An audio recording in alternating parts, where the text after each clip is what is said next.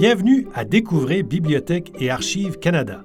Votre histoire, votre patrimoine documentaire.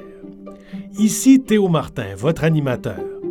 Joignez-vous à nous pour découvrir les trésors que recèlent nos collections, pour en savoir plus sur nos nombreux services et pour rencontrer les gens qui acquièrent, protègent et font connaître le patrimoine documentaire du Canada.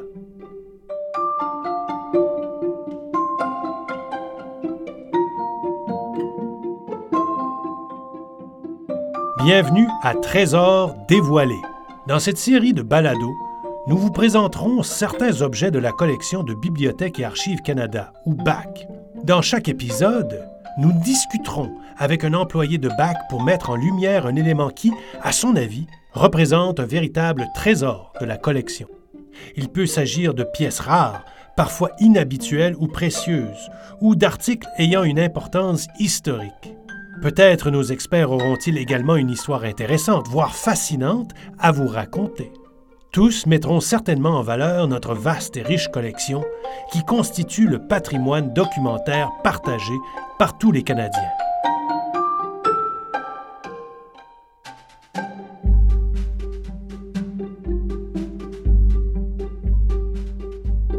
Et maintenant, voici l'épisode 9. Mystère de la franc-maçonnerie.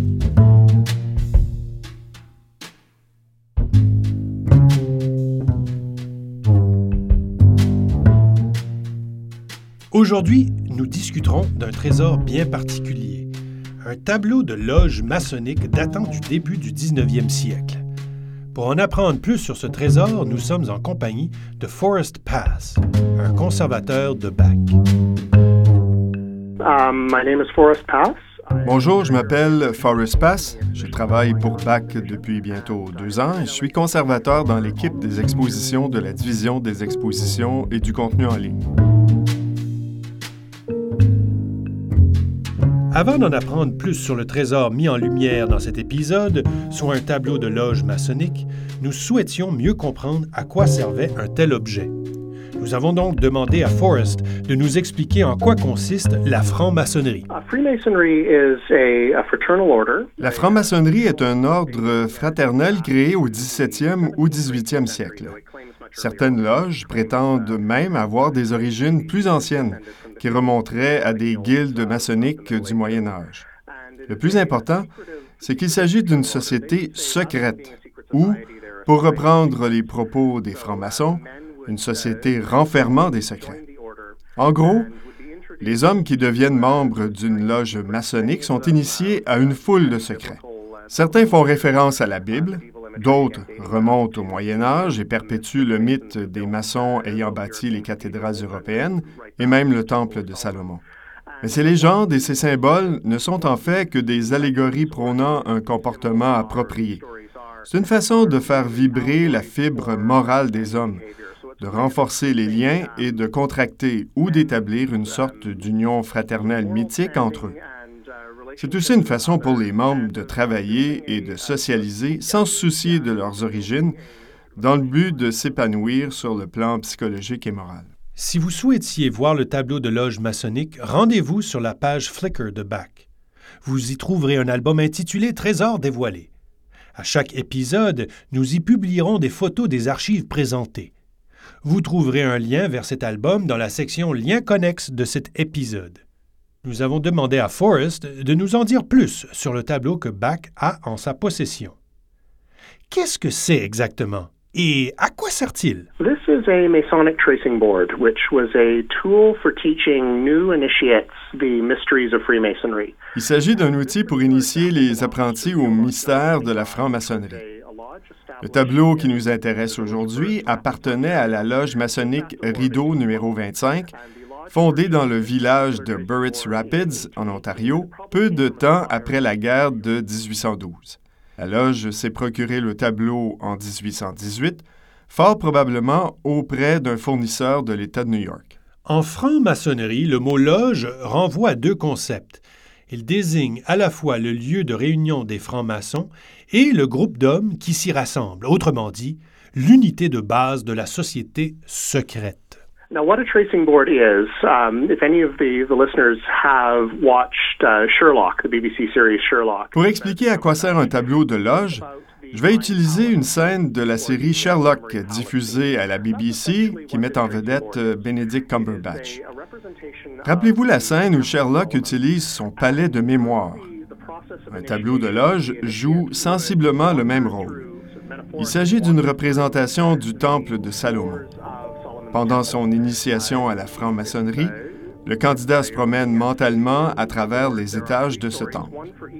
Quand on regarde le tableau, on voit trois étages qui symbolisent les trois degrés de la maçonnerie de métier. Le premier étage est celui des apprentis, le deuxième, celui des compagnons, et le dernier, celui des maîtres. Le tableau est généralement accroché à l'entrée ou à l'un des murs latéraux de la loge. Il joue un rôle particulièrement important dans le rituel d'initiation des candidats. Lors de ce rituel, les officiers de la loge prononcent des discours et annoncent aux initiés leurs tâches et leurs serments, en gros, ce qu'ils devront accomplir. L'initiation suit une structure particulière qui fait parcourir aux candidats les différentes pièces du temple de Salomon. Donc, sur le tableau de loge, on voit les trois étages du temple de Salomon. Aux premières étapes de son initiation, le candidat se promène au premier étage, réservé aux apprentis. Il découvre alors un certain nombre de symboles significatifs dans la légende maçonnique. À l'arrière, par exemple, on voit un livre ouvert. C'est le volume de la loi sacrée. Généralement, cette métaphore désigne la Bible, mais elle peut également renvoyer à d'autres écritures, selon la religion dominante de la loge. On voit également des chandelles qui représentent les lumières de l'Est, de l'Ouest et du Sud. Tout ça, ce sont des concepts particulièrement importants dans la mythologie maçonnique. L'apprenti poursuit son initiation jusqu'au degré de compagnon, moment où il accède au deuxième étage du temple. Encore une fois, c'est symbolique. Il ne se promène pas physiquement dans la loge, mais atteint mentalement le deuxième étage du temple. Là, il découvre une multitude d'autres symboles, comme Jacquine et Boaz, deux colonnes d'airain qui auraient été érigées à l'entrée du temple du roi Salomon. Enfin, atteint le troisième étage, celui destiné aux francs-maçons élevés à la maîtrise, le plus haut degré de la maçonnerie de métier. C'est à ce moment qu'il s'approprie les derniers symboles, la branche d'acacia et le cercueil d'Iram Abif, qui est, selon la tradition maçonnique, l'architecte du temple de Salomon et, selon la légende, le fondateur de l'ordre maçonnique. En résumé, le tableau de loge est un outil mnémotechnique pour le rituel d'initiation des francs-maçons. C'est une façon de mémoriser les histoires, les valeurs et les symboles. Comme le tableau est toujours affiché dans la loge, les francs-maçons peuvent s'y référer et se rappeler le sens des symboles.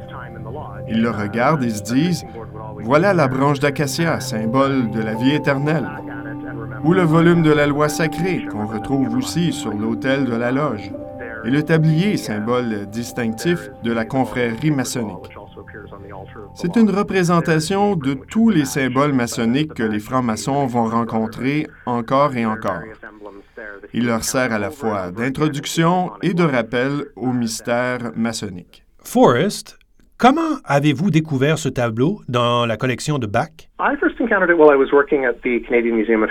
Je l'ai vu pour la première fois quand je travaillais au Musée canadien de l'histoire et que j'effectuais des recherches sur des artefacts ayant appartenu à la loge Rideau numéro 25. Parfois, les artefacts matériels sont envoyés dans l'un de nos musées nationaux, mais les documents papiers sont récupérés par Bach. C'est ce qui est arrivé pour la loge dont je vous parle.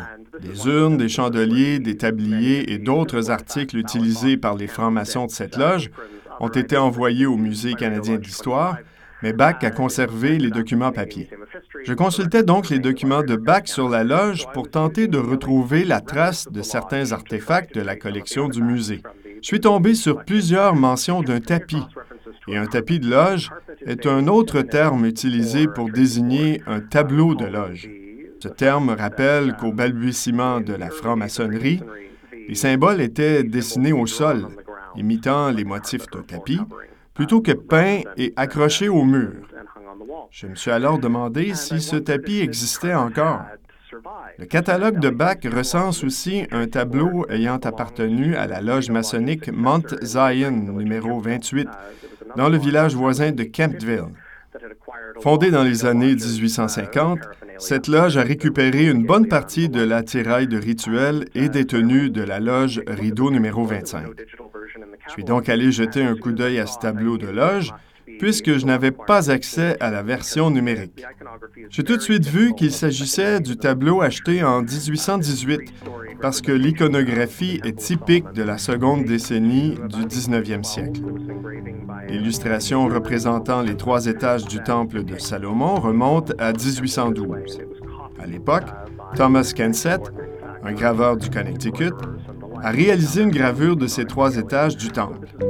Cette gravure a été reproduite par les fabricants, les artistes, les brodeurs et toutes les personnes qui ont réalisé des tableaux de loge ou des tenues maçonniques. Comme l'image du tableau de loge dont on parle aujourd'hui est très typique des années 1810, j'ai pensé que c'était le tableau original.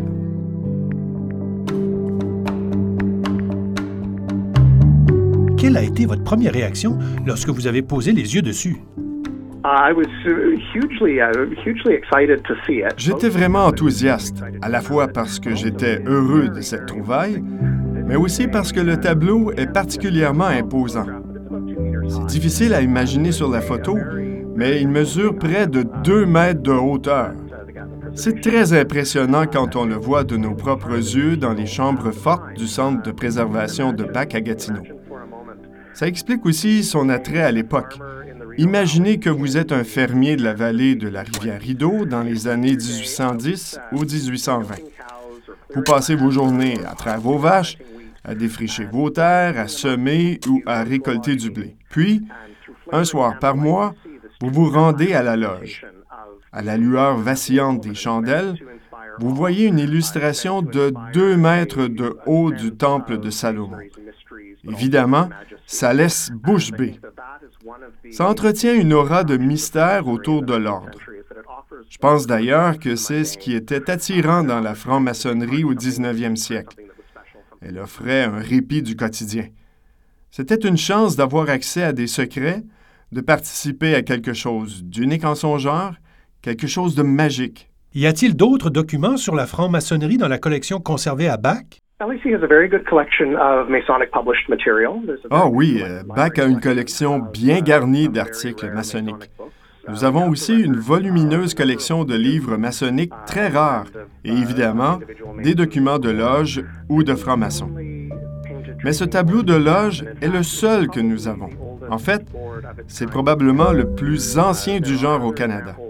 Il y a d'autres exemplaires semblables dans les collections américaines, mais ils sont extrêmement rares.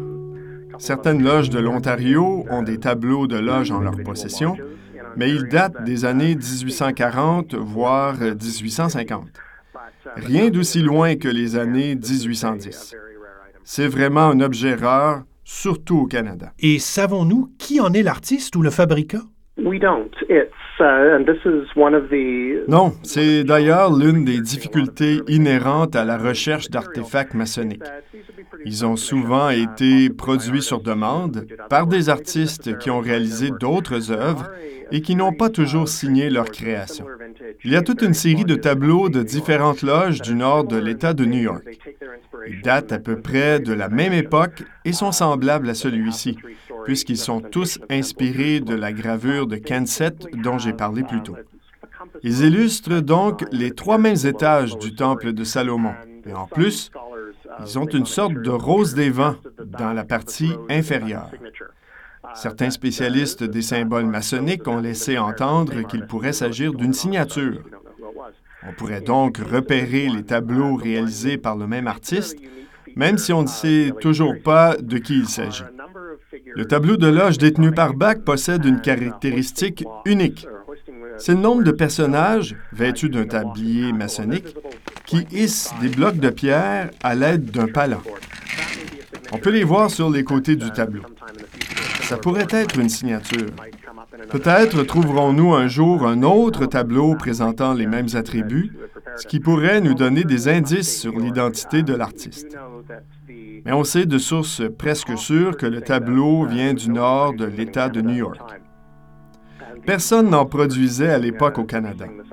En 1818, un tel tableau valait environ 15 livres en pièces de monnaie coloniale, soit l'équivalent de 60 dollars américains.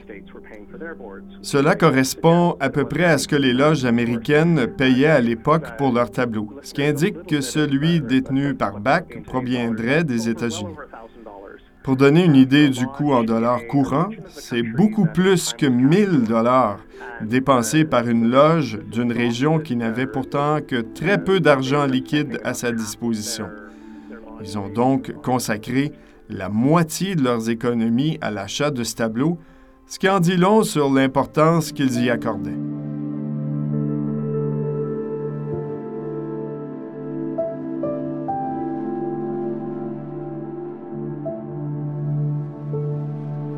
Savons-nous à quel moment Bach est entré en possession de ce tableau?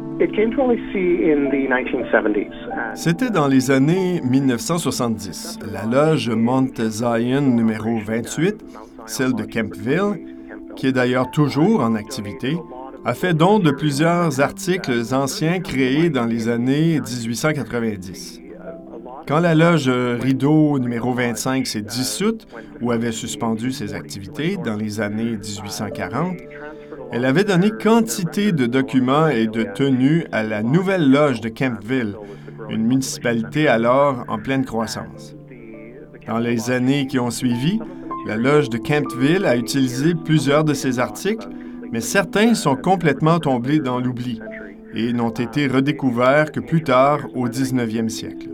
Quand les membres de la loge ont changé de temple maçonnique dans les années 1960, euh, ils ont jugé préférable d'entreposer certains articles dans une institution de mémoire qui les préserverait plus efficacement.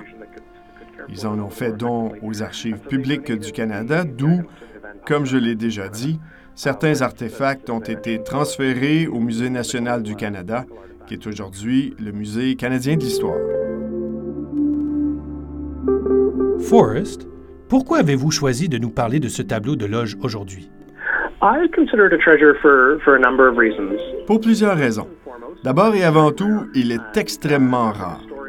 En tant qu'historien, j'aime comprendre comment les tenues maçonniques étaient créées. Je m'intéresse aussi aux images maçonniques comme la gravure de Kensett et à la façon dont elles ont circulé et ont été publiées. J'aime aussi apprendre comment les œuvres ont été réinterprétées ou revues par d'autres artistes pour éventuellement traverser les frontières vers le Canada.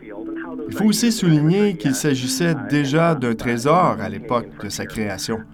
Comme je l'ai déjà dit, ce fut l'un des achats les plus dispendieux de la loge Rideau numéro 25. Cela révèle qu'elle accordait beaucoup d'importance à l'achat d'une œuvre imposante, onéreuse et, à l'époque, avant-gardiste du mythe maçonnique, au point d'en faire la demande à un artiste d'une région plutôt éloignée. Je me répète, mais la simple idée qu'un fermier quitte ses champs pour se rendre à la loge maçonnique, pose les yeux sur ce tableau éclairé par les chandelles et ait le sentiment d'appartenir à quelque chose de mystérieux, de magique, suffit à faire du tableau de loge un trésor en son propre temps.